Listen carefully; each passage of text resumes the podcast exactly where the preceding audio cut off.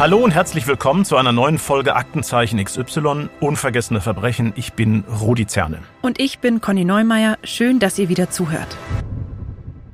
Conny, wir sprechen heute über einen Entführungsfall. Bevor wir jetzt in die Details gehen, wusstest du, also bevor du dich heute auf diese Folge vorbereitet hast, woher bei Entführungen das Lösegeld eigentlich kommt?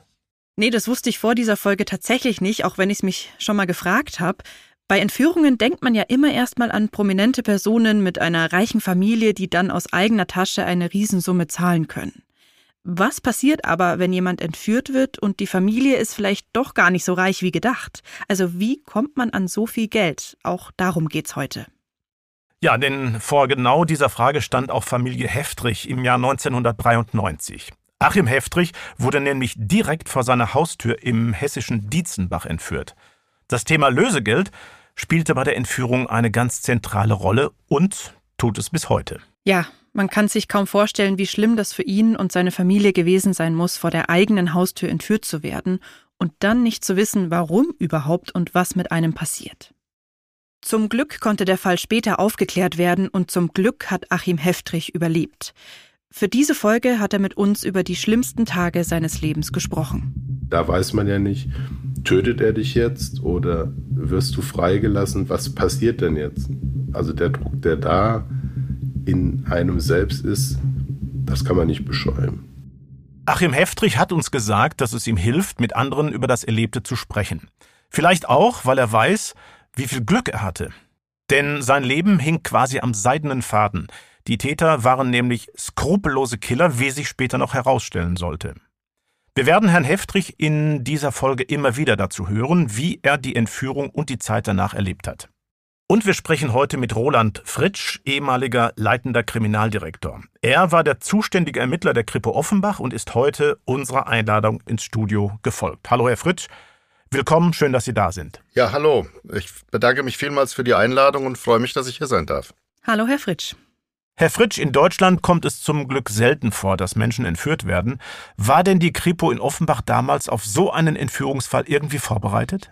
Es war tatsächlich die erste echte Entführung seit 17 Jahren in Hessen und äh, von einer geordneten Vorbereitung kann man in Offenbach nicht unbedingt sprechen.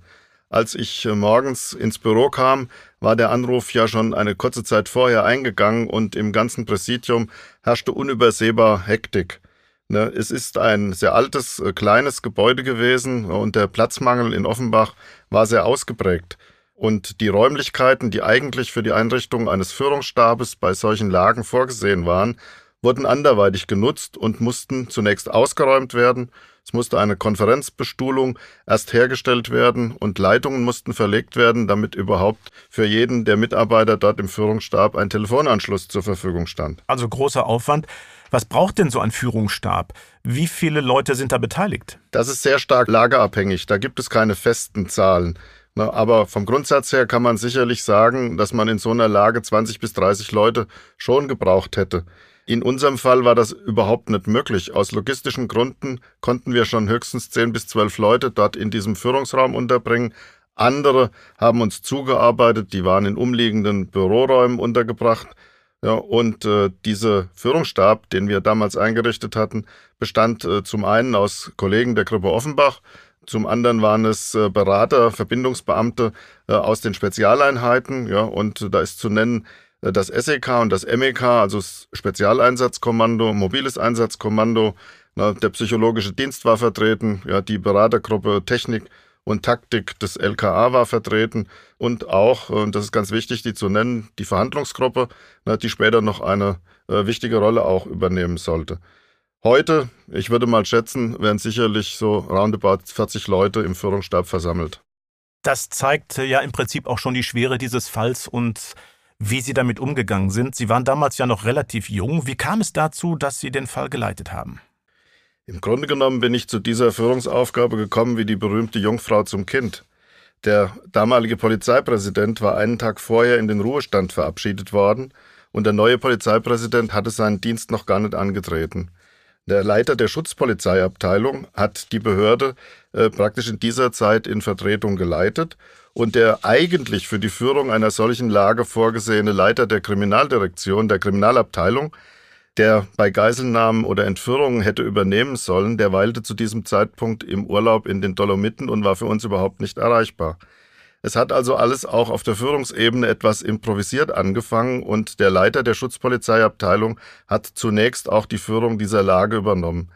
Es war von Anfang an ein extrem hoher Handlungsdruck zu spüren und im Laufe des Tages hat mich der Leiter der Schutzpolizeiabteilung dann beiseite genommen und gefragt, ob ich mir die Führung der Lage zutrauen würde.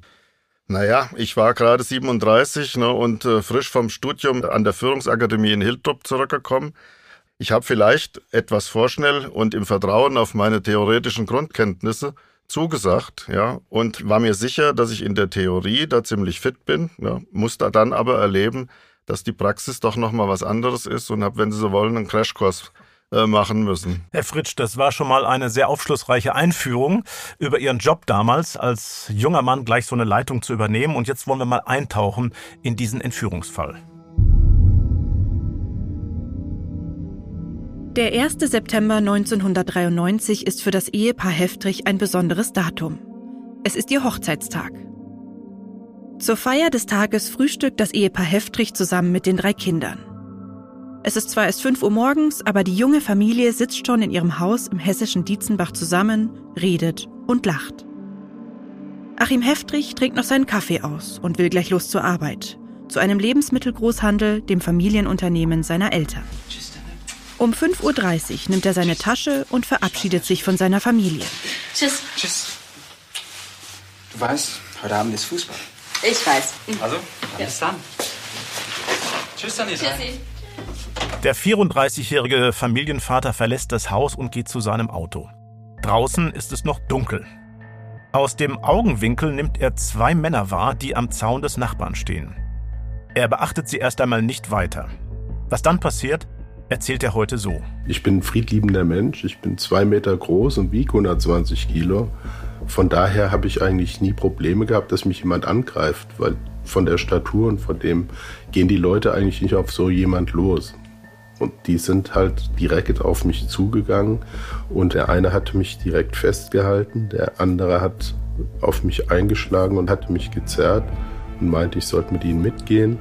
Und ich habe gesagt, was sie überhaupt von mir wollen habe mich versucht zu wehren, wobei ich halt nicht schlage. Ich habe einfach nur versucht, mich wegzudrehen, habe laut gerufen, sie sollen mich bitte loslassen, freilassen. Durch den Lärm, der vor der Tür war, ist meine Frau dann ans Fenster gegangen da los? und hat meinen kleinen Sohn auf dem Arm und hat gesehen, dass zwei Männer mich weggeschleppt, weggezogen haben. Was soll denn das? Lass mich in Ruhe! Was ist los? Was wollen die? Geht weg! Die beiden maskierten Männer zerren Achim Heftrich in einen dunklen Geländewagen etwa 50 Meter vom Haus entfernt. Und seine Frau und seine Kinder, die müssen dabei zusehen, wie der Ehemann und Vater entführt wird. Die älteste Tochter ist da gerade einmal sieben Jahre alt. Achim Heftrichs Tasche bleibt auf der Straße zurück. Mama, was machen die mit Papa? Ich weiß nicht. Ich hol die Polizei. Oh, Mama, ich hab Angst. Achim Heftrich wird von beiden Männern bäuchlings durch die Heckklappe auf die Ladefläche hinten ins Auto gezerrt, auf einen offenen Schlafsack. Einer der Täter setzt sich auf ihn, der andere zieht den Reißverschluss zu. Achim Heftrich ist jetzt quasi in diesem Schlafsack gefangen. Nur sein Kopf schaut noch heraus. Die Gesichter der Täter kann er hinter den Masken nicht erkennen. Im Schlafsack drehen ihn die Entführer auf den Rücken, verschwinden aus seinem Blickfeld und fahren los. Achim Heftrich kann zwar die Täter nicht sehen, aber er bemerkt, der eine bewacht ihn vom Rücksitz aus, der andere fährt. Während der Fahrt sieht er durch die Fenster, wie die Straßenlaternen an ihm vorbeiziehen. Heute, fast 30 Jahre später, erinnert sich Achim Heftrich nicht mehr genau an alle Details. Aber dieses Gefühl von damals, das ist ihm besonders in Erinnerung geblieben. Dabei kann man eigentlich gar nichts denken, weil das kein normaler Vorgang ist. Also ich habe nicht verstanden, was da überhaupt passiert ist. Warum überhaupt mir sowas passiert ist. Also ich bin weder prominent noch besonders reich. Also es macht eigentlich gar keinen Sinn. Die Laternen werden übrigens später für die polizeilichen Ermittlungen noch interessant. Nach etwa 30 bis 40 Minuten Fahrt hält der Geländewagen an. Die Entführer öffnen die Heckklappe. Einer der Täter gab mir eine Stofftasche, die ich über meinen Kopf ziehen sollte. Danach haben sie mich aus dem Auto gezerrt, im Schlafsack und haben mich zusammen getragen. Haben mich dann auf den Boden abgelegt und danach haben sie den Reißverschluss des Schlafsacks aufgemacht und haben gesagt, ich soll jetzt nach vorne kriechen. Ich bin dann nach vorne gekrochen und dann ging hinter mir eine Klappe zu. Und dann haben sie gesagt, jetzt kann ich die Tasche absetzen. Und danach habe ich gesehen, dass ich in einer Holzkiste gesessen habe. Die Kiste war circa drei Meter lang, einen Meter hoch, einen Meter breit. Achim Heftrich weiß zum Zeitpunkt der Entführung nicht, warum ausgerechnet er entführt wurde, was die Entführer überhaupt von ihm wollen. Und er weiß auch nicht, wo er gerade ist. Er hat keine Möglichkeit, seine Familie oder sonst irgendjemanden zu kontaktieren. Ja, die Situation ähm, absolut irre. Bei dem Gedanken, allein in so einer Holzkiste zu hocken und nicht zu wissen, was die Entführer von mir wollen, ein absolutes Horrorszenario. Also ich glaube, ich würde panisch werden.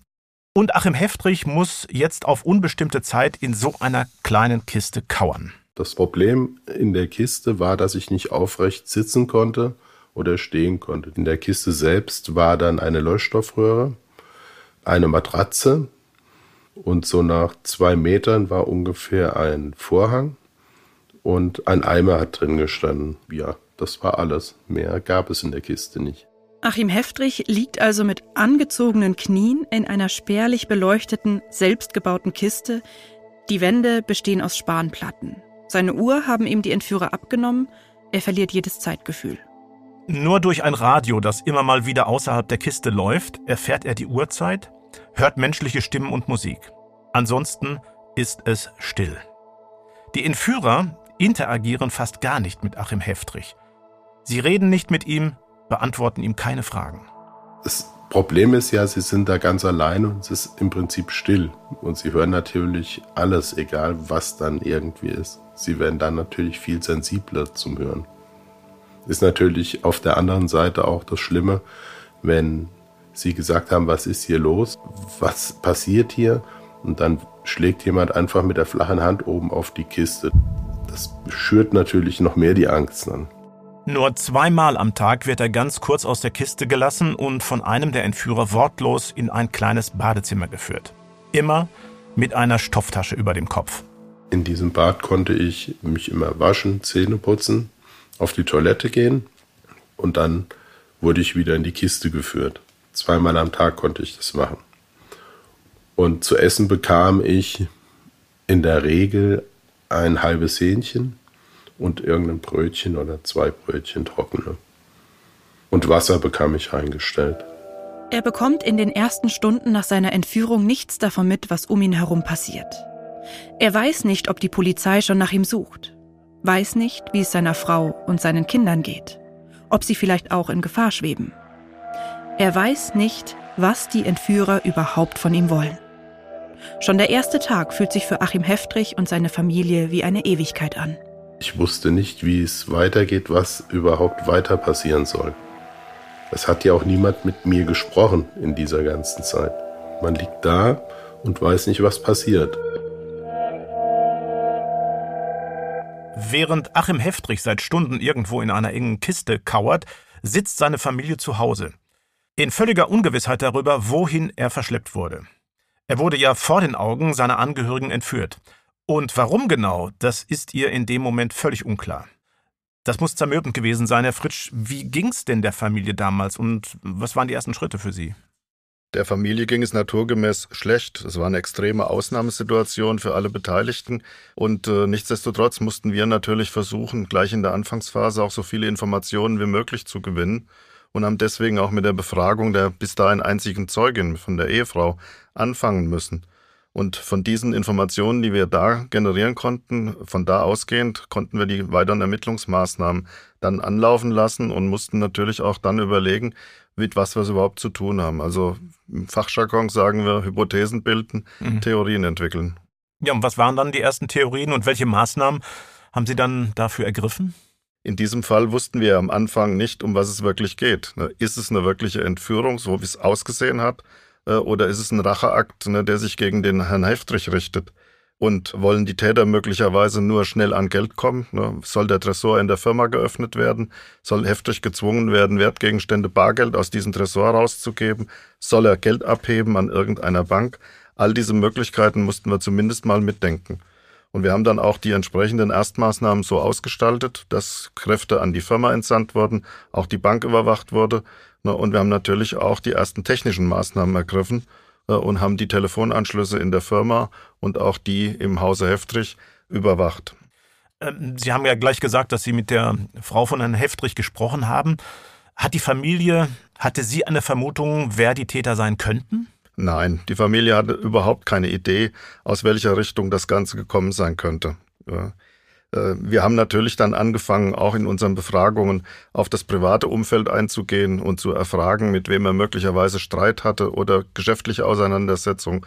Wir haben das ganze berufliche Umfeld, die Angestellten, alle diese Personen, die bekannt waren, haben wir natürlich in die Überprüfung mit einbezogen. Wenn Sie so wollen, kann man beginnen beim Opfer ne, und dann in konzentrischen Kreisen ne, um das Opfer herum ne, nach irgendwelchen Anhaltspunkten, nach Personen, die in Verdacht geraten könnten, suchen ja, und weitet diesen Kreis natürlich dann immer weiter aus. Ja, solche Gespräche sind sicher nicht leicht für die Angehörigen. Wie hat sich die Polizei denn um die Familie gekümmert?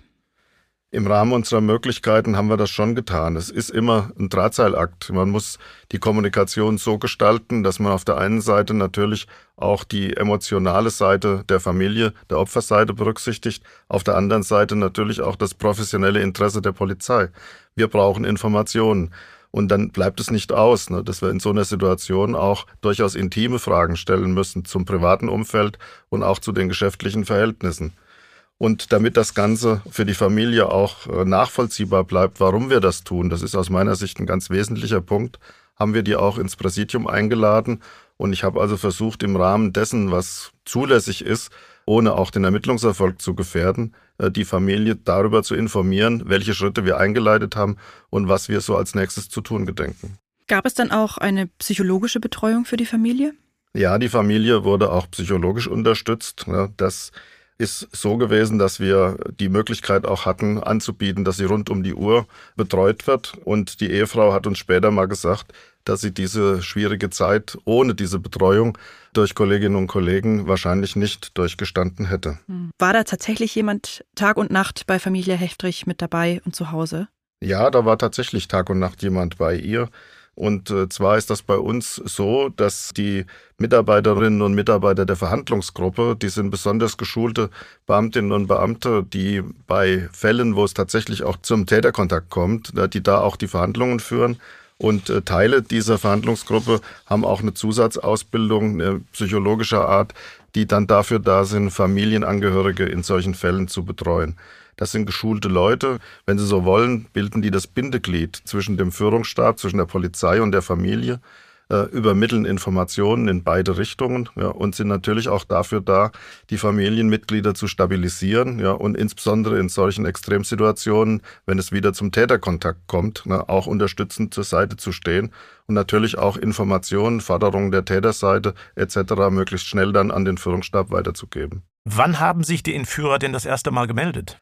Am Folgetag der Entführung, also am 2.9., spät nachmittags 18 Uhr etwa, ging ein Telefonanruf im Hause der Familie Heftrich ein und es wurde dabei eine Tonaufnahme mit der Stimme des Opfers abgespielt, wo erste Anweisungen enthalten waren. Und zwar hat man wohl äh, dem Herrn Heftrich äh, Anweisungen erteilt, was er da auf dieses Tonband zu sprechen hatte. Und das wurde dann am Telefon abgespielt. Das war natürlich aus Tätersicht vernünftig, ne, weil auf die Art und Weise hatten wir auch keine Stimme des Täters. Hm. Was hatte man Achim Heftrich denn auf diese Aufnahme sagen lassen?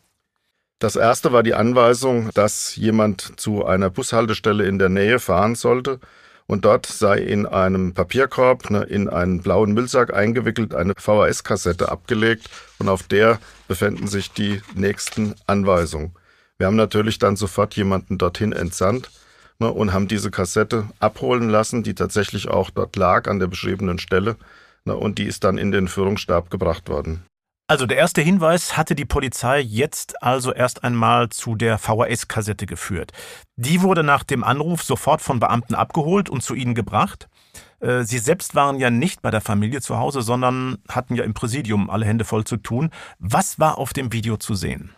Auf dieser Kassette war der Entführte zu sehen, wie er mit angezogenen Knien in einer Holzkiste sitzt und einen offensichtlich vorgegebenen Text vorträgt. Es war darin die Lösegeldforderung nach zwei Millionen D-Mark enthalten ne, und die erste Forderung am 6.9. in der Frankfurter Rundschau eine Annonce zu schalten, die praktisch das Signal sein sollte, dass eine Zahlungsbereitschaft ne, und auch eine Zahlungsfähigkeit gegeben sein könnte. Also immerhin ein Lebenszeichen, Achim Heftrich lebt noch. Zeigt man so ein Video denn dann auch der Familie? Nein, das haben wir nicht getan. Das wäre emotional, glaube ich, auch eine Überforderung. Wir haben der Familie aber den sachlichen Inhalt übermittelt. Was für einen Eindruck hat Herr Heftrich denn da auf Sie gemacht? Also mein Eindruck, und da kann ich mich heute noch sehr gut dran erinnern, war, dass er sehr ängstlich gewirkt hat, ne? total eingeschüchtert und alles, was wir da so beobachten konnten, was ich beobachten konnte, ne, hat dafür gesprochen, dass es authentisch ist, was er da vorträgt. Ja, und weil eben bei Entführungen jede Minute zählt, haben sie auch nicht gezögert, nach dem Video die nächsten notwendigen Schritte einzuleiten. Und dazu kommen wir jetzt. Die Entführer lassen Achim Heftrich also in dem Video 2 Millionen D-Mark Lösegeld fordern. Sobald das Geld besorgt ist, soll die Familie eine Anzeige in der Frankfurter Rundschau schalten mit der Überschrift Wir suchen dringend fünf Ausbeiner bei guter Bezahlung. Die Anzeige soll in der Ausgabe am 6. September 1993 geschaltet werden. Bis dann würden die nächsten Hinweise kommen. Familie Heftrich versucht jetzt fieberhaft 2 Millionen Mark zu besorgen. Ein ziemlicher Kraftakt. Ihr gehört zwar das Lebensmittelunternehmen, aber trotzdem sind 2 Millionen viel Geld. Das hat die Familie nicht zur Verfügung. Deswegen wendet sich die Polizei im Namen der Familie an die Hessische Landeszentralbank. Und die stellt die Summe bereit. Für diesen Kredit muss die Familie einen Gegenwert als Absicherung hinterlegen. Unter anderem bringen Achim Heftrichs Großmutter und sein Patenonkel der Bank ihre eigenen Häuser als Sicherheit ein. Das bedeutet, wenn das Geld verschwindet, dann werden die Häuser verkauft, um die Schulden bei der Bank zu begleichen. Die Familie setzt alles aufs Spiel. Auch, dass die Firma pleite geht. Und dann plötzlich eine weitere Botschaft der Entführer. Es ist der 4. September 1993. Zwei Tage nach dem Anruf, drei Tage nach der Entführung. Und das, obwohl das Lösegeld noch nicht da ist. Diesmal ist es ein Brief. Den hat jemand in Frankfurt in den Briefkasten von Achim Heftrichs Vater geworfen. Ohne Briefmarke, ohne Absender. Herr Fritsch, was war das für ein Brief? In dem Umschlag äh, steckte eine DIN A4-Seite, die zu drei Viertel mit einem Computerausdruck bedruckt war. Ne, und das letzte Viertel ne, waren handschriftliche Notizen des Achim Heftrich. In diesem Brief haben die Täter im Prinzip die bekannten Forderungen wiederholt nach den zwei Millionen und dass wir die Anzeige in der Frankfurter Rundschau schalten sollten. Vom Sinngehalt her kann man vermuten, ja, dass sie sicher gehen wollten, dass die Forderungen auch bei der Familie angekommen sind. Der Anruf ist bei der Ehefrau eingegangen, der Brief war beim Vater im Briefkasten na, und natürlich äh, war auch ne, so ein gewisser Nachdruck nochmal zu spüren in dem Text. Sie haben eine Kopie des Briefes dabei. Was steht da drin? Ja, es, wie gesagt, neben den Forderungen, die wir schon kannten, ne, waren auch noch Ausführungen drin, wie zum Beispiel, dass sie davon ausgehen, also die Täter, wir gehen davon aus, dass sie die Polizei eingeschaltet haben, was auch verständlich ne, und in ihrer Situation sicherlich richtig ist. Ne, Im Weiteren heißt es dann auch noch, wir suchen dringend, dann war die, die, der Text der Annonce nochmal vorgegeben, ne, und im weiteren Verlauf heißt es dann noch, kein Falschgeld, kein Sender ne, oder sonstige Spielereien. Wir sind auf alles vorbereitet. Ne, der Abholer ist nur ein Bote, der nicht weiß, um was es geht und uns nicht kennt. Wir werden auch nur einen Versuch der Geldübergabe machen. Sollte sie durch die Polizei scheitern, werden sie nie mehr etwas von uns hören. Und äh, die handschriftlichen Notizen, die das Opfer angefügt hatte, ne, die waren im Prinzip äh, mehrfache Wiederholung, ne, dass wir doch bitte alles tun sollen, was die Täter fordern Ne, und äh, er hat mehrfach hingeschrieben, dass er furchtbare Angst hat und hat interessanterweise aber auch der Familie die Botschaft übermittelt, dass er alles tun wird, um das Geld wieder beizuschaffen. Mhm.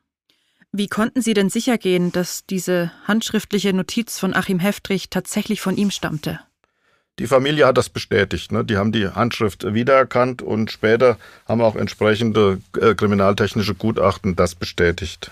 Was genau hatte es denn mit der Annonce in der Frankfurter Rundschau auf sich? Das Verfahren war in solchen Fällen auch bei Erpressungen nicht ganz unüblich. Ne? Man wollte damit sichergehen, dass die geschädigten Seite praktisch die Zahlungswilligkeit signalisiert und auch äh, signalisiert, dass das Geld vorhanden ist, dass praktisch die Übergabe stattfinden kann. Und äh, in dem Fall war eine Besonderheit enthalten, äh, dieser Text, der gefordert war. Wir suchen fünf Ausbeiner bei guter Bezahlung. Ne, das hatte ja schon was Spezielles. Hm.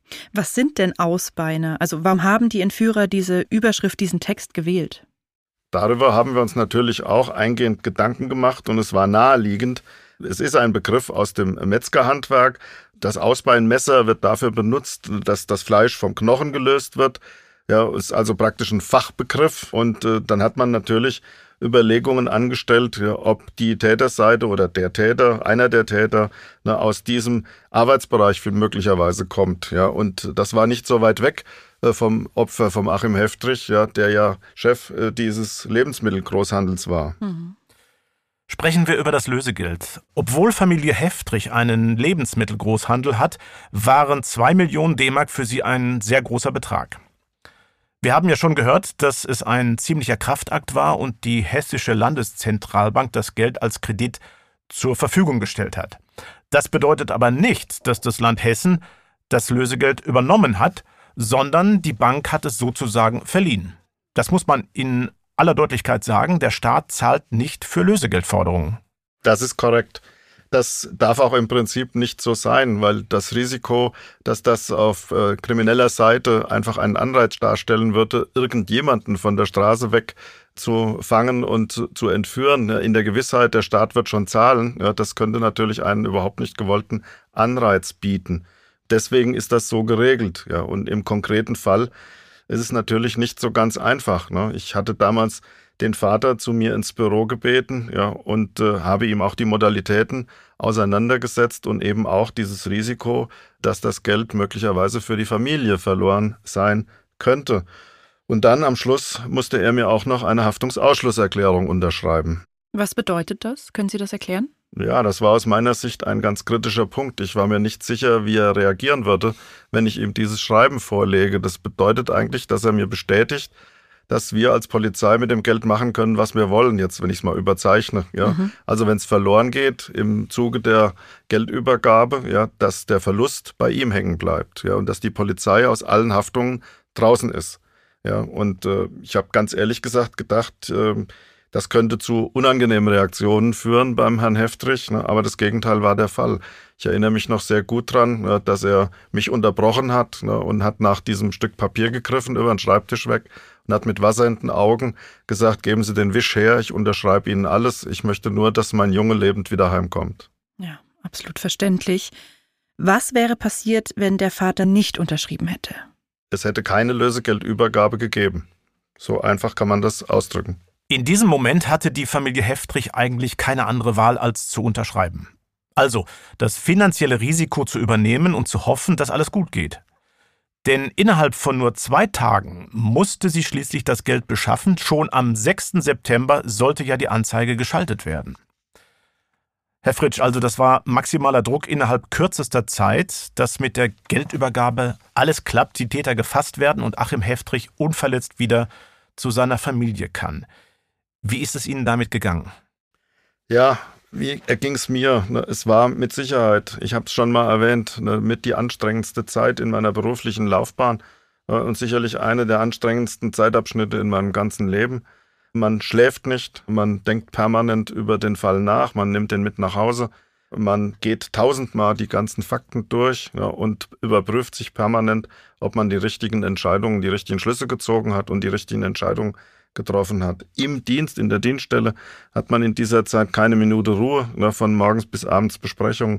Der Druck ist einfach gewaltig. Ne, und über allem ist ja im Hinterkopf immer wieder dieses Thema, ne, man ist verantwortlich für das Leben äh, des Opfers. Ja, und das können Sie sich vorstellen, dass das schon einen gewaltigen Druck auch auf einem lasten lässt. Hm.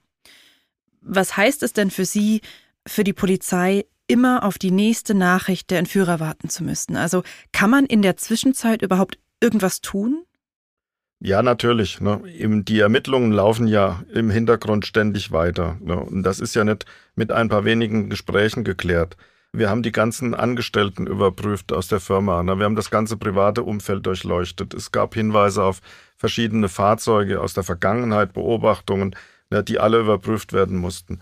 Und was noch viel entscheidender war und äh, viel mehr Raum eingenommen hat, das war ja der Versuch, sich auf das, was kommen könnte, vorzubereiten also mit den Spezialeinheiten gemeinsam zu überlegen, welche Szenarien sind denkbar, was kommt da möglicherweise bei der Geldübergabe auf uns zu. Ja, und äh, das sind schon vielfältige, sehr differenzierte äh, Überlegungen, die da stattfinden müssen. Und bei all dem muss man auch einen kühlen Kopf bewahren und die Risiken, die in den einzelnen Varianten drinstecken, vernünftig bewerten. Welche Szenarien haben Sie in Ihrem Team denn so durchgespielt? Ja, man muss sich grundsätzlich natürlich äh, die Fragen stellen, was kann auf einem zukommen und was tun wir in den jeweiligen Situationen. Beispielhaft vielleicht mal angeführt, was machen wir, wenn der Abholer oder die Täterseite fordert, dass der Geldüberbringer in ein Flugzeug einsteigen soll? Ne, was tun wir, wenn sich abzeichnet, dass äh, das Geld aus dem fahrenden Zug abgeworfen werden soll? Äh, wie geht man damit um, wenn die Geldübergabe in irgendeinem Zusammenhang mit einer Brücke stattfinden soll? Das sind alles Szenarien, die für die Polizei zum Beispiel sehr ungünstige äh, Voraussetzungen bilden, um da irgendwelche Indizien äh, für die Täterschaft zu finden oder gar einen Zugriff gestalten zu können. Ja, und so gibt es noch eine ganze Reihe von anderen Überlegungen, die man in dieser Zeit anstellen muss. Und welche Möglichkeiten hielten Sie damals für die wahrscheinlichste? Also worauf haben Sie sich vorbereitet? Im Grunde genommen kann man gar keine Wahrscheinlichkeiten berechnen, ja, weil man hat ja schon in vielen Erpressungsfällen auch gesehen, wie kreativ die Täterseite zum Teil ist, äh, wenn es um die Geldübergabe geht. Und man muss natürlich auch bedenken, die Geldübergabe ist für den Täter ne, die kritischste Situation während der gesamten Tatausführung, weil er da äh, zumindest mal aus der Deckung kommen muss und natürlich auch Gefahr läuft, ne, dass er da festgenommen werden kann. Aber vom Grundsatz her, und das war eigentlich die entscheidende Frage damals, äh, muss man sich überlegen, ob man ein mehr offensiv ausgerichtetes Konzept fährt als Polizei oder passiv bleibt, defensiv ausgerichtet bleibt. Also anders ausgedrückt, fährt man eine Erfüllungslösung oder fährt man eine Zugriffslösung. Können Sie uns diese zwei Ansätze erklären? Ja, man kann sich so vorstellen, wenn man die Forderungen der Täterseite erfüllen will, dann verhält man sich passiv, ja, bleibt im Hintergrund, ja, lässt das Geld übergeben und hofft darauf, dass das Entführungsopfer anschließend freigelassen wird. Mhm. Und man versucht natürlich dann im Rahmen der Geldübergabe möglicherweise Hinweise auf Personen oder Fahrzeuge zu gewinnen. Und man beginnt mit den offenen Ermittlungen erst dann, wenn das Opfer praktisch freigelassen und äh, lebend und unversehrt wieder zurück ist. Bei der anderen Variante, wenn man sich für den Zugriff entscheidet, sind die Risiken entsprechend höher, aber das bedeutet, dass man versucht, den Geldabholer ne, am Übergabeort praktisch festzunehmen und durch weitere Befragungen äh, dann den Aufenthaltsort des Opfers zu ermitteln, um das dann befreien zu können. Ich glaube, das ist selbstredend, dass damit auch erhebliche Risiken verbunden sind, äh, wenn der Abholer nicht kooperiert äh, oder dieser Zugriff scheitert, kann man möglicherweise natürlich auch dafür verantwortlich sein, dass es zu Überreaktionen auf der Täterseite kommt. Mhm.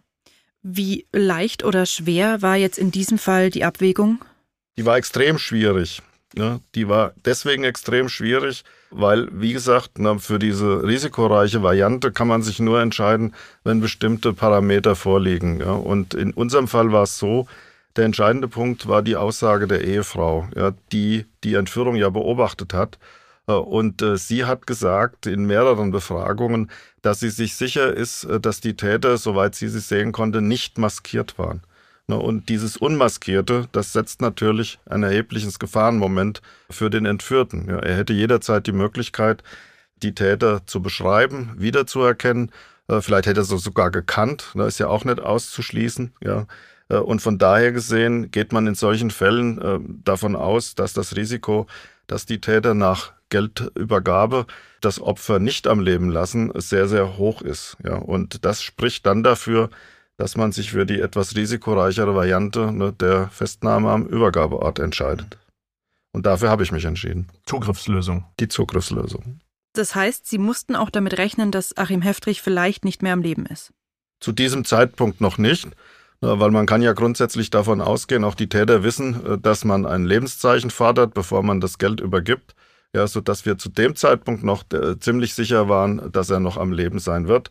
Aber was sich dann später entwickelt, ja, nach der Geldübergabe, äh, das war natürlich völlig offen, muss man ehrlich so sagen. Hm. Wie ging es Ihnen denn mit der Entscheidung?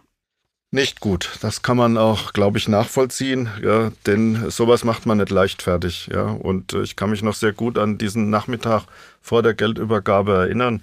Es war alles besprochen, es war alles entschieden und ich habe mich dann nochmal zurückgezogen und äh, bin in einem nahegelegenen Park ein paar Schritte spazieren gegangen und habe im Kopf nochmal alles ablaufen lassen und mich selbst geprüft, ob das alles so richtig ist, ja. Und die Fakten mir nochmal durch den Kopf gehen lassen Ne, und auch die Konsequenzen, die es natürlich haben kann, wenn irgendwas schief geht. Und äh, bin dann zurück. Im Grunde genommen, ja, gut geht's Ihnen da ganz sicher nicht. Der Druck ist enorm, ja, und äh, kann vielleicht eine kleine kleine Anekdote am Rande einstreuen. Sie sind da auch sehr einsam. Sie haben dann plötzlich das Gefühl, dass sie wirklich äh, ganz alleine auf der Welt sind, ne? obwohl ganz viele um sie rum sind, aber die letzte Entscheidung müssen sie treffen und sie wissen auch ganz genau, dass sie derjenige sind, ne, der in die Verantwortung genommen wird, wenn irgendetwas schief geht. Ich bin dann nach dem kleinen Spaziergang zurück in mein normales Büro im Präsidium ne, und habe da noch mal einen Moment gesessen und da hat einer meiner Mitarbeiter, der im Führungsstab auch mitgewirkt hat und der auch Kommissariatsleiter war bei mir in der Inspektion, der hat den Kopf zur Tür reingestreckt und hat äh, mich nur angeschaut und hat gesagt, äh, Chef, ich wollte nur mal sagen, egal was passiert, ne, ich stehe hinter Ihnen, ne, das ist alles richtig, was Sie machen. Und hat die Tür wieder zugemacht und ist gegangen. Sie können sich gar nicht vorstellen, wie so eine kleine Geste ne, in so einer Situation gut tut. Sie haben sich dann ja auf eine sehr lange Übergabe eingerichtet, aber an dem Abend selbst kam dann ja alles anders. Am Montag, den 6. September 1993, steht die Anzeige in der Frankfurter Rundschau. Wir suchen dringend fünf Ausbeiner bei guter Bezahlung. Das Signal an die Entführer, dass das Geld bereit liegt. In der Anzeige ist auch eine Telefonnummer, die die Polizei extra für die Kontaktaufnahme eingerichtet hat. Unter dieser Nummer können die Entführer die Familie erreichen und ihr die nächsten Anweisungen mitteilen.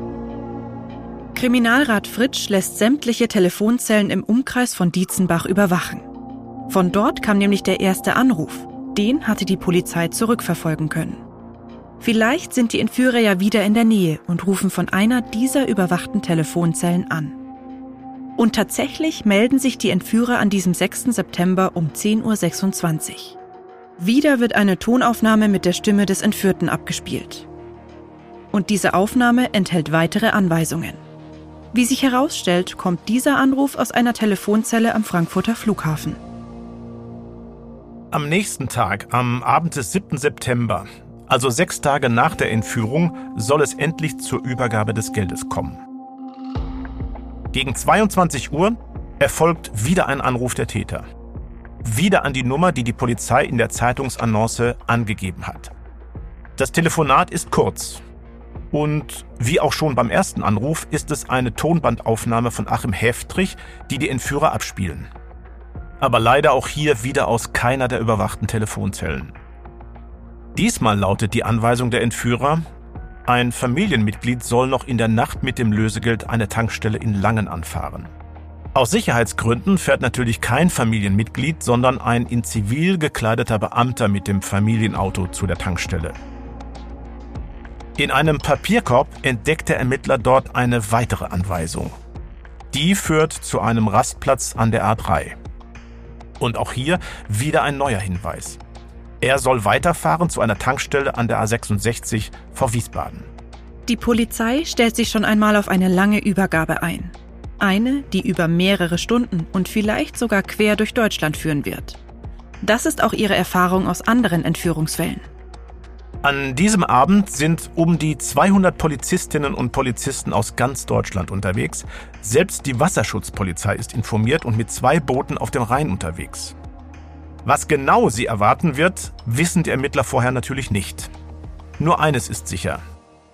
Die Zugriffslösung ist geplant. Die Entführer sollen direkt bei der Übergabe gefasst werden. Die Polizei will dann herausfinden, wo sie Achim Heftrich gefangen halten. Im Mülleimer auf der Tankstelle an der A66 findet der Polizist in Zivil tatsächlich die nächste Nachricht. Und damit geht alles viel schneller als gedacht. Schon am nächsten Ort soll die Geldübergabe stattfinden. Das Ganze soll auf der Schiersteiner Brücke passieren. Sie liegt ein paar Kilometer, etwa 15 Minuten mit dem Auto von der Tankstelle entfernt. Die Brücke führt über den Rhein und verbindet Wiesbaden und Mainz. In der Nachricht der Entführer steht, dass 100 Meter nach dem Schild Auf Wiedersehen in Hessen ein rotes Tuch am Geländer der Brücke befestigt sei. Dort, an der markierten Stelle, soll die Tasche mit dem Geld runtergeworfen werden. Zum Lösegeld muss man noch erwähnen, dass die Polizei die Scheine in einem anderen Bundesland extra hat präparieren lassen. Dort wurde ein neuartiges Verfahren entwickelt, um später feststellen zu können, wer mit dem Geld in Berührung gekommen ist. Und in der Tasche befindet sich zusätzlich ein Sender. Die Zufahrten zur Brücke und auch die weitere Umgebung sind weitgehend abgeriegelt bzw. unter Beobachtung. Alles und jeder ist bereit, um schnell zuzugreifen und die Entführer fassen zu können. Die Polizei ist sich sicher. Die Täter sitzen in der Falle. Was die Ermittler noch nicht wissen, einer der Entführer wartet bereits am Übergabeort. Aber nicht allein. Er hat Achim Heftrich bei sich ich wusste in verschiedenen Bereichen, dass irgendwann ja was passieren musste. Irgendwann abends sagten sie zu mir, Tasche wieder auf den Kopf setzen. Wir holen dich jetzt hier raus. Danach haben sie mir, nachdem ich rausgekrochen bin, die Hände mit Klebeband verklebt, haben mir dann die Augen verklebt, sodass ich nichts sehen konnte.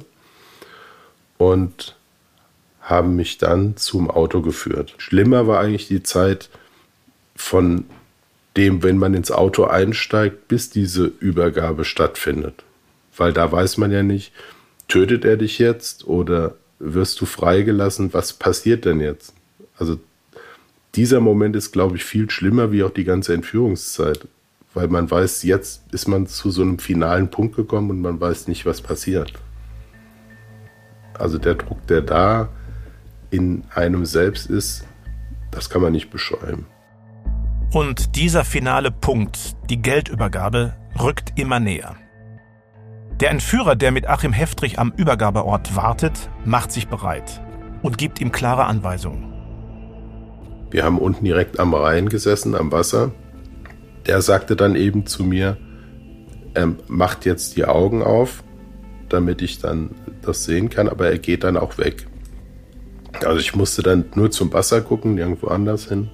Der sagte dann, wenn die Übergabe stattfindet, soll ich nach vorne laufen und die Tasche, die vom, von oben runtergeworfen wird, zu dem Entführer bringen. Wir haben dann so ungefähr zwei Stunden, schätze ich einmal, da unten gesessen.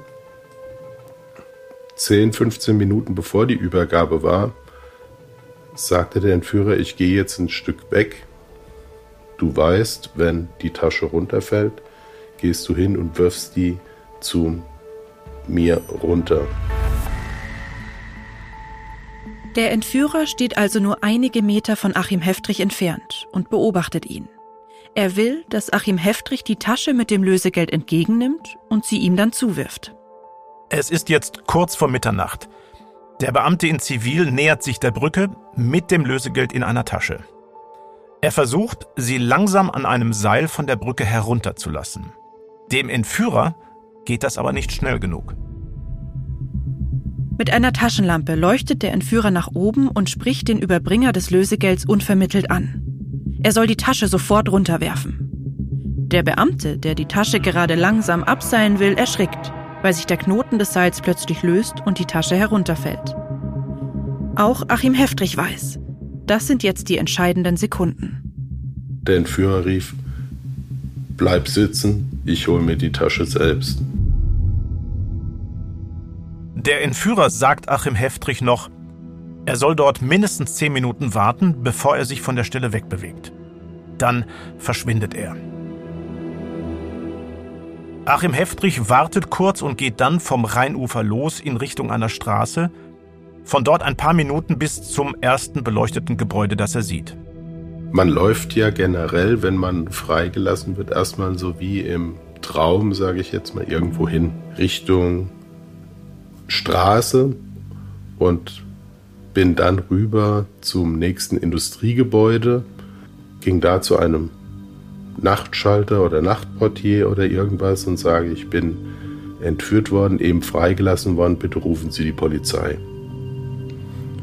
Der Mann rief die Polizei und zwei, drei Minuten später war die Polizei da gewesen. Etwa 20 Minuten nach der Geldübergabe bekommt Kriminalrat Fritsch den erlösenden Anruf. Achim Heftrich lebt und ist unverletzt. Nach sechs Tagen in Gefangenschaft ist er endlich frei. Da fiel viel Last ab, muss man sagen, nachdem ich frei war. Herr Fritsch, wie viele Steine sind Ihnen da vom Herzen gefallen, als dieser Anruf kam? Das war schon einige, wie man sich vorstellen kann. Das waren ja von den Emotionen her, von der Gefühlslage her, solch krasse Gegensätze, wie man sie selten in so kurzer Zeit erlebt. Nach der, wenn man so will, gescheiterten Geldübergabe, gescheiterten Festnahme des Täters, der Peilsender weg, Achim Heftrich weg. Na, natürlich hat man sofort im Hinterkopf die Gedanken, was jetzt passieren wird. Und äh, ein Kollege hat zu mir damals gesagt, äh, dass ich ziemlich blass gewesen wäre in dieser Zeit. Ja, und das kann ich mir gut vorstellen, weil die Gefühle, die sind keine guten gewesen, ne, die man in dem Moment hat. Und dann diese Riesenüberraschung, ja, dieser Anruf, mit dem überhaupt keiner rechnen konnte. Achim Heftrich war mit an der Übergabestelle und meldet sich lebend und unversehrt äh, bei der Polizei. Also das sind zwei Gefühlswelten gewesen, äh, das kann man nur mit Chaos beschreiben. Wie war denn die Zeit nach der Übergabe für Sie? Was hat sich da in Ihrer Gefühlswelt abgespielt? Ja, das waren bestimmt die längsten 20 Minuten in meinem Leben. Ja, das kann ich gar nicht mehr so, so richtig zusammenfassen, was da in, in mir vorging. Aber Sie können sich vorstellen, das Signal aus der Tasche weg, ja, die Spezialeinheiten hatten eigentlich äh, zugesichert, ne, dass das Gebiet unterhalb der Brücke lückenlos zugemacht ist, dass kein Fahrzeug rauskommt ungesehen und mit hoher Wahrscheinlichkeit auch kein Fußgänger.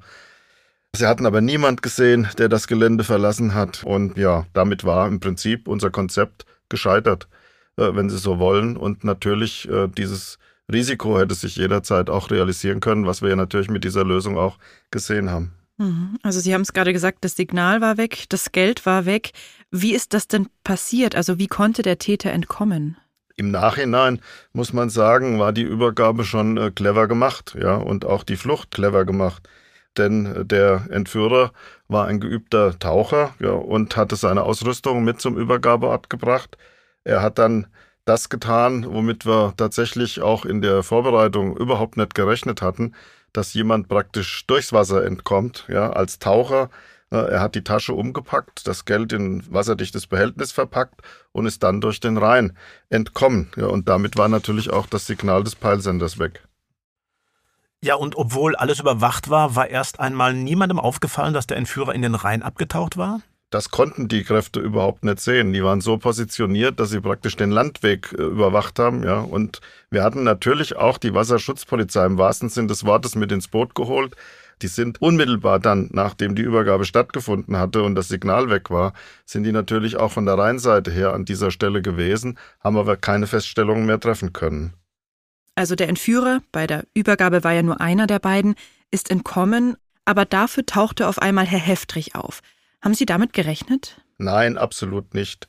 Es gibt in der ganzen Kasuistik, also in allen Fällen, die als Entführung in, in Deutschland registriert waren bis zum damaligen Zeitpunkt, und ich glaube auch nicht, dass sich das geändert hat, gibt es überhaupt keinen vergleichbaren Fall, dass Entführer das Opfer praktisch an den Ort der Geldübergabe mitbringen.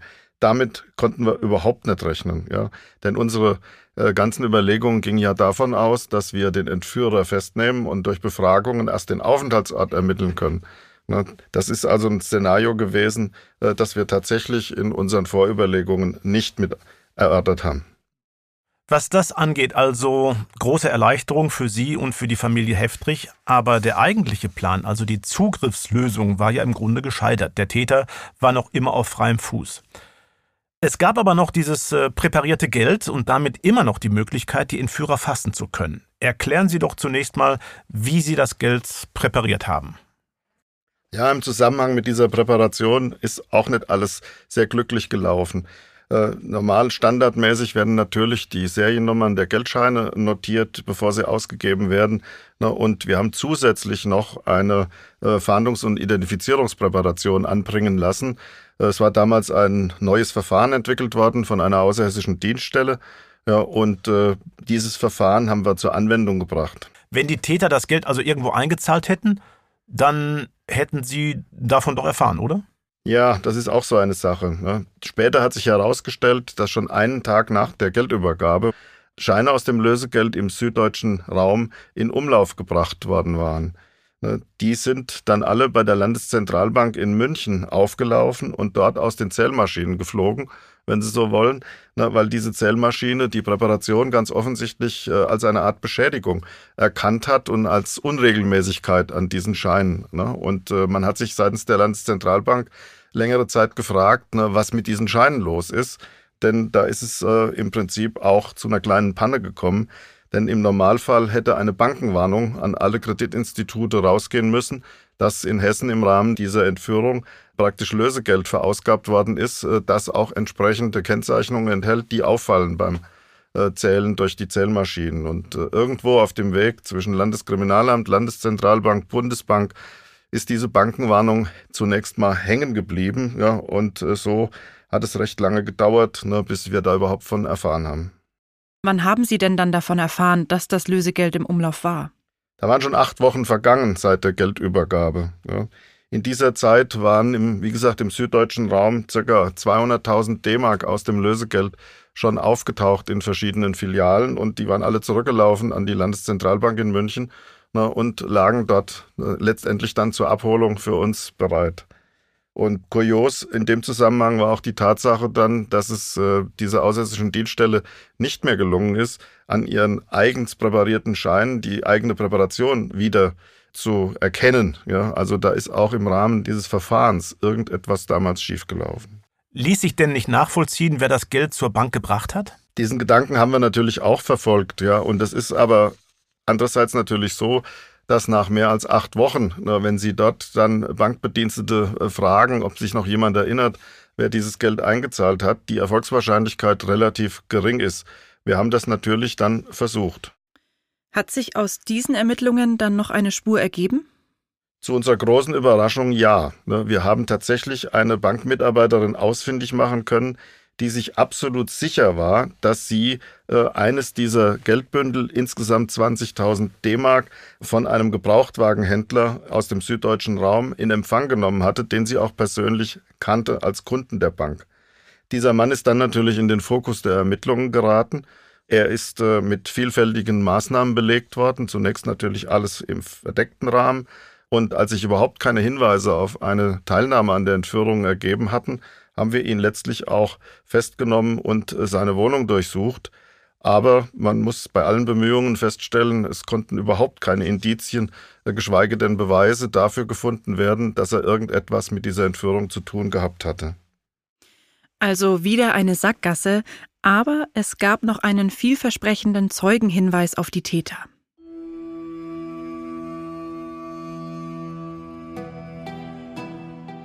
Nach der Freilassung von Achim Heftrich berichten die Medien das erste Mal über die Entführung. Sie haben auf Wunsch der Polizei bis zu diesem Tag geschwiegen. Jetzt wendet sich die Polizei über die Presse an Personen, die etwas gesehen haben könnten. Und tatsächlich, es meldet sich ein Zeuge.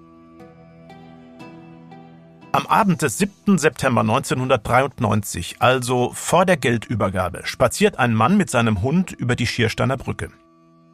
Da fällt ihm ein Auto am Straßenrand auf. Ein junger Mann steigt aus dem Wagen und öffnet die Motorhaube. Vermutlich, um den Eindruck einer Panne zu erwecken. Dann geht er zum Kofferraum, holt ein rotes Tuch raus und knotet es an das Brückengeländer.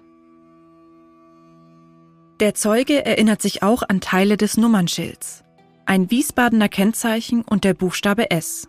Wie Siegfried. An mehr erinnert er sich nicht. Den Ermittlern ist klar, dass der junge Mann, der das Tuch angebracht hat, etwas mit der Entführung zu tun haben muss. Deswegen sitzt Kriminalrat Fritsch drei Monate nach der Entführung bei Eduard Zimmermann bei Aktenzeichen XY ungelöst. Er hofft auf Hinweise aus der Bevölkerung. Hier ein Ausschnitt aus der Sendung damals.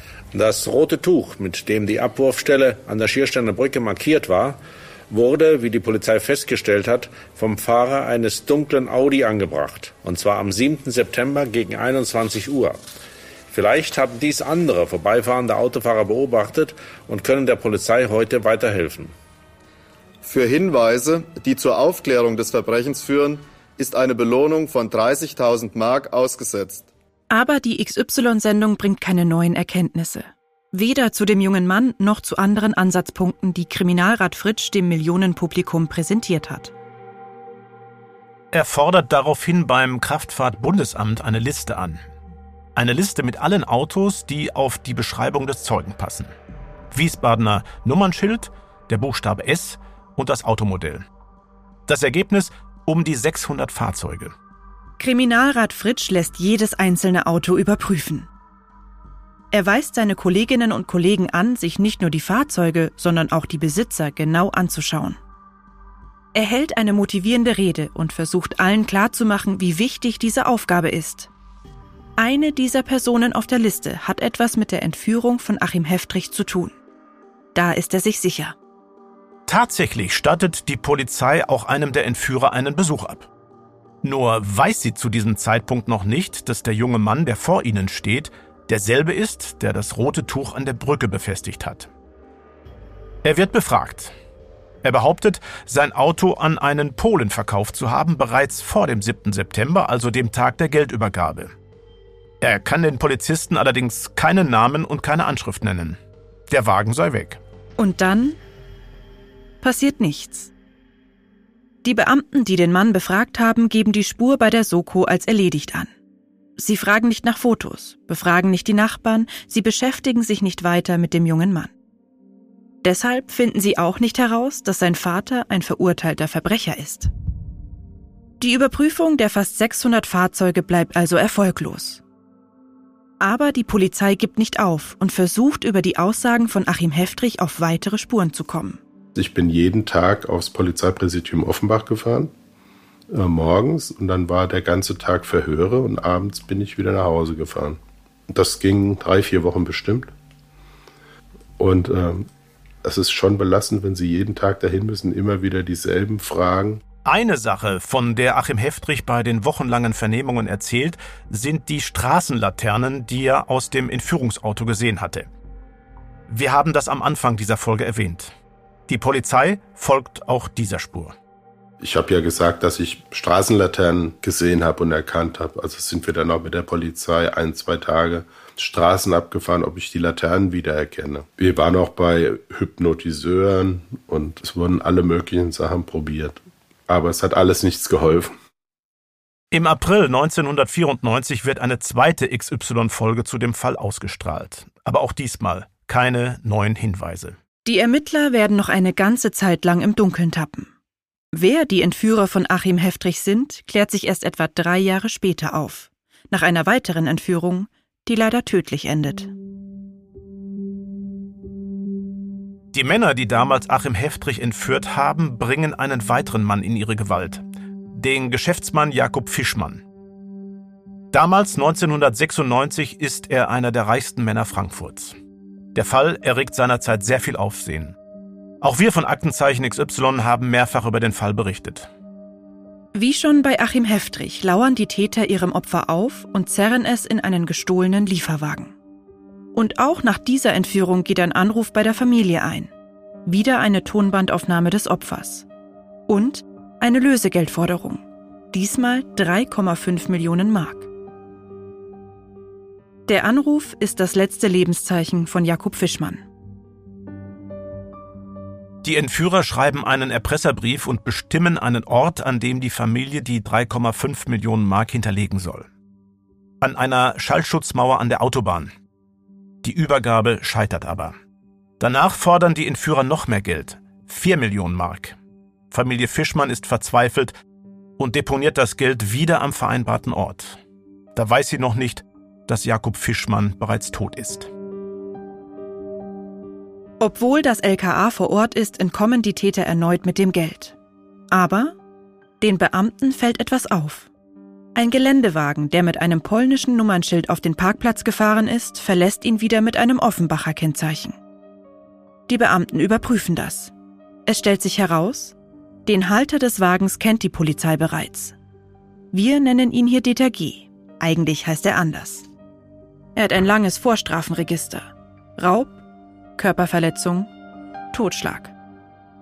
Die Ermittler finden heraus, dass die Frau von Dieter G. im Familienunternehmen der Fischmanns arbeitet. Und kurze Zeit später finden sie das Lösegeld. Vergraben im Garten der Schwiegereltern von Dieter G. Schnell stellt sich auch heraus, wer der Komplize ist. Sein eigener Sohn. Dieter G. und sein Sohn Patrick G. werden verhaftet. Auch dem Sohn haben wir für diese Folge einen anderen Namen gegeben. Der Vater belastet bei den Vernehmungen seinen Sohn. Er sagt, dass er diesem nur beim Vergraben des Lösegelds geholfen habe und inszeniert sich als fürsorglichen Vater. Als der Sohn das mitbekommt, packt er aus. Stück für Stück. Und dabei offenbart sich eine komplexe Vater-Sohn-Beziehung. An dieser Stelle nur so viel. Patrick G., der Sohn, ist zu dieser Zeit 28 Jahre alt und emotional abhängig von seinem Vater.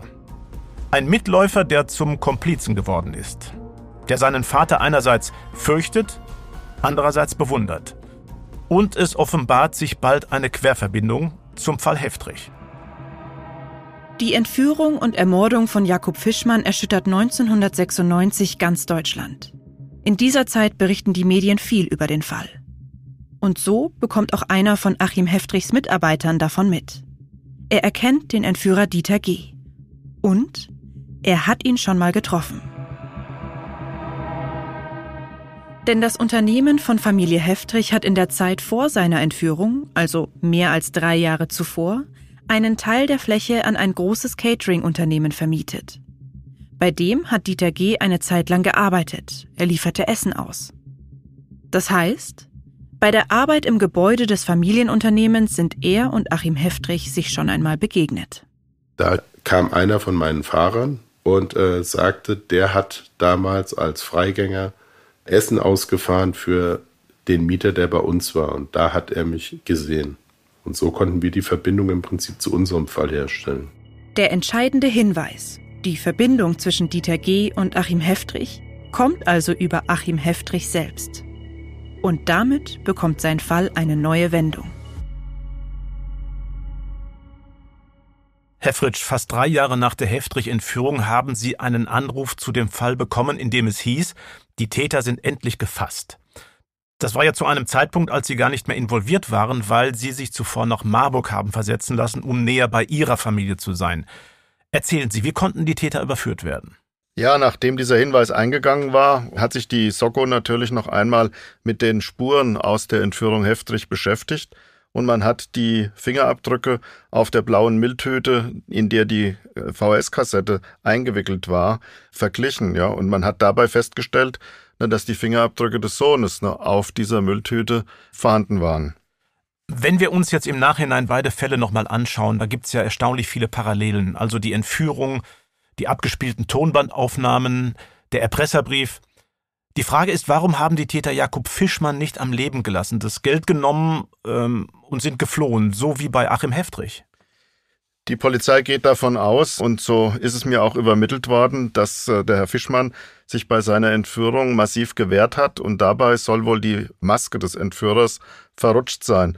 Na, und anders als im Fall Heftrich hat Herr Fischmann damit seinen Entführer gesehen und vermutlich auch wiedererkannt, ja, weil seine Frau nämlich in der Firma bei Herrn Fischmann angestellt war. Eine solche Situation war ja genau der Grund dafür, dass Sie, Herr Fritsch, sich damals für die Zugriffslösung entschieden hatten. Sie mussten durch die Aussagen der Ehefrau ja davon ausgehen, dass Achim Heftrich die Gesichter der Entführer gesehen hatte. Zum Glück war das aber nicht der Fall, weil wer weiß schon, wozu Dieter G. und sein Sohn imstande gewesen wären. Denn Achim Heftrich war nicht die erste Entführung von Dieter G., Überhaupt hat der Vater, wie sich herausstellt, ein erschreckendes Vorstrafenregister. Im Laufe der Gerichtsverhandlungen kommen immer mehr Details aus Dieter G.s Vergangenheit ans Licht. Unter anderem, dass der Malermeister einen Zuhälter erschossen hat. Außerdem hat er seine erste Ehefrau getötet, also die Mutter von Patrick G., nachdem er eine Lebensversicherung auf sie abgeschlossen hatte. Dieter G. stand zwar unter Mordverdacht, er wurde später aber nur wegen Körperverletzung mit Todesfolge verurteilt. Mit der Unterstützung seines Anwalts war es ihm gelungen, nur einen Teil der Strafe absitzen zu müssen. Auch Achim Heftrich erfährt, was für ein Kaliber seine Entführer sind. Der Vater ist ein Vollblutverbrecher. Nachdem ich wusste, dass er auch mich entführt hatte, hatte ich im Nachhinein das Gefühl, dass ich richtig Glück hatte, da ich ja auch wusste, dass er dann vor mir schon zwei Menschen ermordet hat. Ich war praktisch das einzige überlebende Opfer, was da war. Der Sohn hat sich nie gegen den Vater gewehrt, durchgesetzt. Der ist mitgelaufen. Ja, der kann einem im Prinzip leid tun. Dieter G. leugnet seine Taten bis zum Schluss. Trotz erdrückender Beweislast, trotz der Aussagen des Sohnes gegen den Vater. Er wird schließlich wegen Mordes in Tateinheit mit erpresserischem Menschenraub angeklagt und zu einer lebenslangen Haftstrafe verurteilt. Dabei wird die besondere Schwere der Schuld festgestellt und eine anschließende Sicherungsverwahrung verhängt. Eine vorzeitige Entlassung aus der Haft ist damit ausgeschlossen.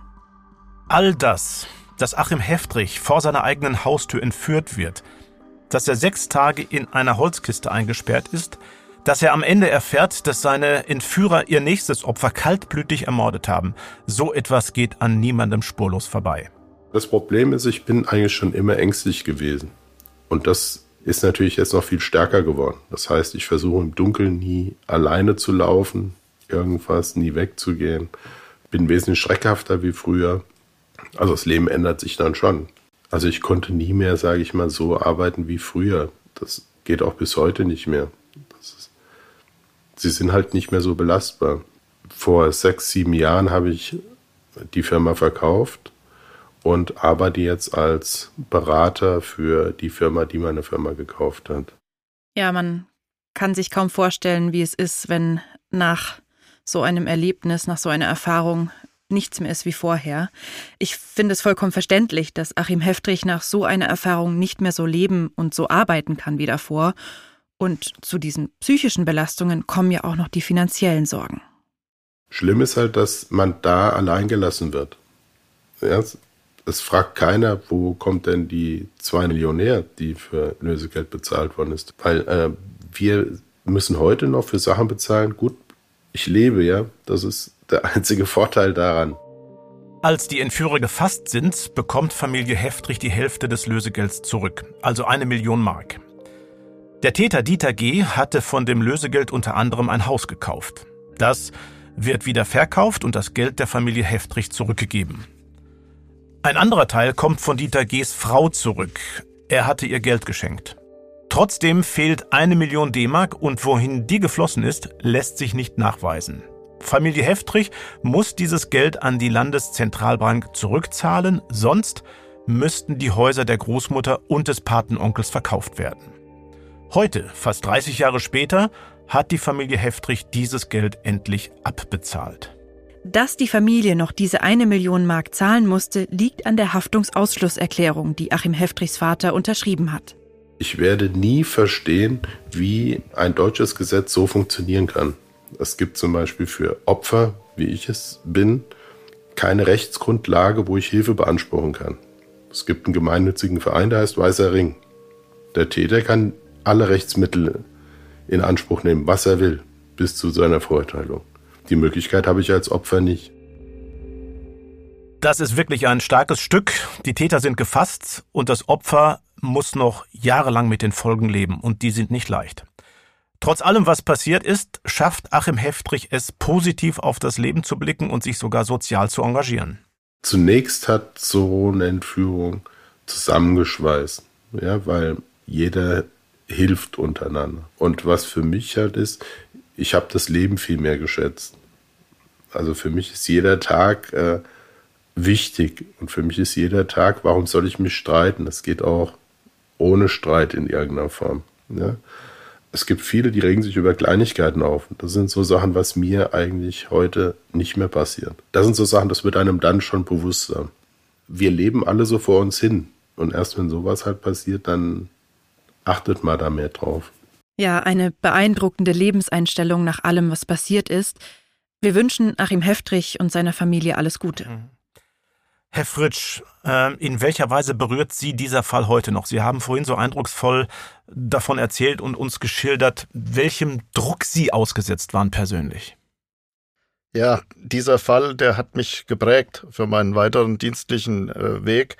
Das kann ich mit Sicherheit sagen. Da gibt es ganz, ganz viele Facetten. Ich will vielleicht mal eine herausgreifen, äh, was auch anschließt an das, was Herr Heftrich gesagt hat. Es ist äh, so, dass äh, mir sehr bewusst geworden ist, dass die Opferbelange, die Opferperspektive sehr viel stärker Einfluss nehmen muss in unsere Ermittlungshandlungen. Und ich habe versucht, das auch in meinen Verantwortungsbereichen, in denen ich später tätig war, mit meinen Mitarbeiterinnen und Mitarbeitern auch so zu leben. Ne, den Opfern und auch den Angehörigen, gerade bei Gewaltdelikten, eine gewisse Teilhabe am Ermittlungsverfahren zu ermöglichen, soweit das eben den Ermittlungserfolg nicht gefährdet. Und ich persönlich bin sehr zufrieden, dass sich in den Jahren danach, also in den letzten 20, 25 Jahren, eine ganze Menge äh, getan hat. Ja, die Opferrechte äh, sind permanent weiterentwickelt und gestärkt worden und es gibt mittlerweile auch vielfältige Möglichkeiten der Opferentschädigung, ne, gerade auch bei Opfern von Gewaltverbrechen. Gut, dass Sie das an dieser Stelle nochmal erwähnen. Äh, dazu auch nochmal ein großer Dank an Achim Heftrich, dass er mit uns über seine Erfahrungen gesprochen hat. Wir sind am Ende unserer heutigen Ausgabe. Roland Fritsch war das, damals der zuständige Ermittler in diesem dramatischen Entführungsfall, der Gott sei Dank gut ausgegangen ist. Das war sehr beeindruckend, was Sie uns geschildert haben. Danke für das Gespräch. Ja, ich bedanke mich auch ganz herzlich. Ja, und äh, nochmals herzlichen Dank auch für die Einladung. Es war sehr interessant, hier bei Ihnen zu sein. Ja, ich kann mich dem nur anschließen. Vielen Dank, dass Sie da waren. Wenn euch die Folge gefallen hat, dann empfehlt uns gerne weiter und hinterlasst uns ein paar Sterne. Und wenn ihr uns eine Nachricht schicken wollt, dann könnt ihr das tun und zwar an die E-Mail-Adresse, die ihr in den Show Notes findet. Ciao und bis zur nächsten Folge. Und am Ende, wie immer, mein Wunsch, bitte bleibt sicher.